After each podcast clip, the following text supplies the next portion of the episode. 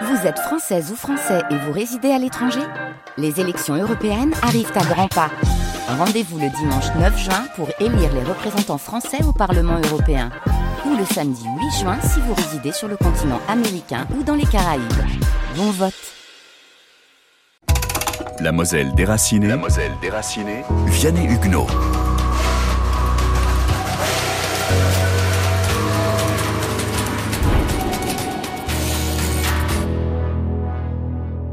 Dans cette période où la Moselle est en mode diaspora, de grandes personnalités émergent. Elles ont à cœur chacune à leur manière d'entretenir une unité des Mosellans. Ils sont, pourrait-on dire, des Moselleurs, veillant à ce qu'aucun, aucune de leurs concitoyens ou coreligionnaires ne soit abandonné. Il y a Robert Schumann, le préfet Charles Bourrat, l'évêque de Metz, Monseigneur Heinz, ou le rabbin Elie Bloch. En 1939, le jeune Elie Bloch est l'adjoint du grand rabbin de Metz, Nathan Netter, les deux hommes sont à la tête d'une communauté historique. Bruno Fison, grand rabbin de Metz. On a des communautés, euh, deux, deux types de communautés. D'abord la vieille communauté euh, juive mosellane, qui est présente depuis euh, quasiment le Moyen Âge, avec des expulsions, des retours. Une communauté qui au départ était à la fois rurale et citadine, puisque Metz est la plus vieille communauté citadine en France. Elle compte 2000 membres à la Révolution française. Il y a des communautés rurales très importantes dans le département. Euh, à peu près une cinquantaine. Alors évidemment, après la Première Guerre mondiale, ces communautés euh, euh, vont disparaître et les gens rejoignent la ville. À cette communauté, j'allais dire locale, s'ajoute une forte immigration juive venant d'Europe de l'Est, de Pologne, de Russie, surtout de Pologne d'ailleurs, euh, attirés par les perspectives d'emploi, notamment dans les bassins miniers, que ce soit le bassin de la houille ou, le, le, bassin du fer.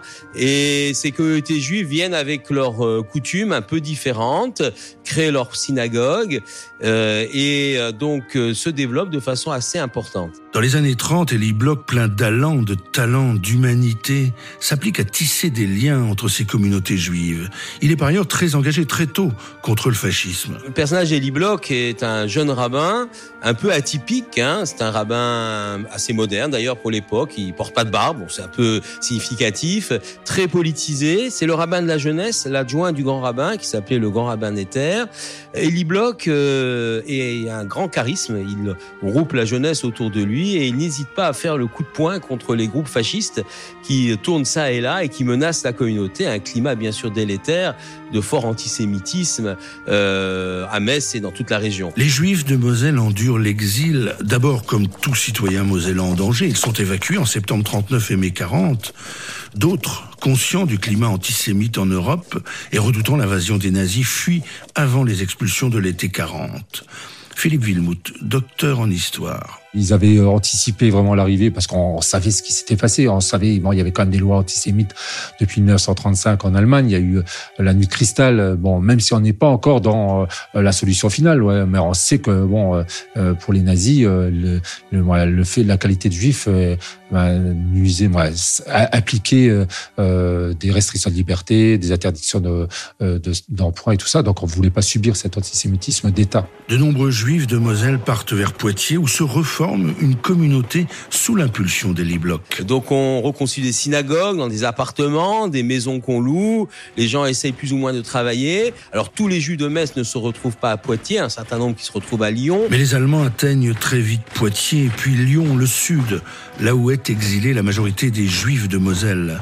Et Elie Bloch demeure très actif jusqu'à son arrestation en 1943. Il a une, euh, une longue aventure avant, c'est-à-dire qu'Eli Bloch, euh, en rapport avec les réseaux de résistance, euh, dès 1941, va organiser euh, la sauvetage des enfants juifs en les plaçant dans des familles chrétiennes ou dans des institutions chrétiennes.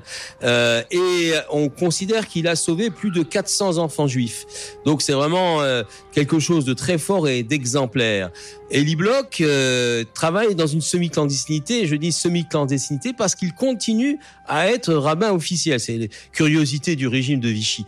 Et en 1943, sa femme et sa petite fille sont arrêtées et il se livre euh, car il ne veut pas qu'il parte seul. Et la famille euh, s'en va euh, via les camps d'internement direction Auschwitz, Drancy, Auschwitz, où il est exterminé. Ceux qui ne connaîtront pas le terrible sort de la famille Bloch rentrent en Moselle à partir de 1944 et découvrent la grande synagogue de Metz presque en état. La synagogue a été préservée miraculeusement. Les Allemands l'avaient transformée en un dépôt militaire, une écurie d'abord, puis ensuite un dépôt militaire. Donc elle a échappé aux destructions contrairement à d'autres synagogues comme celle de Sarreguemines ou de Thionville qui ont été dynamitées.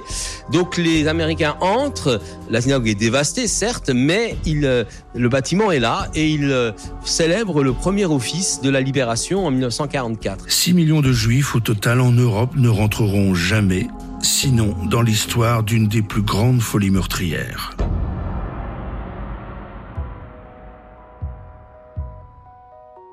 La Moselle déracinée avec le département de la Moselle.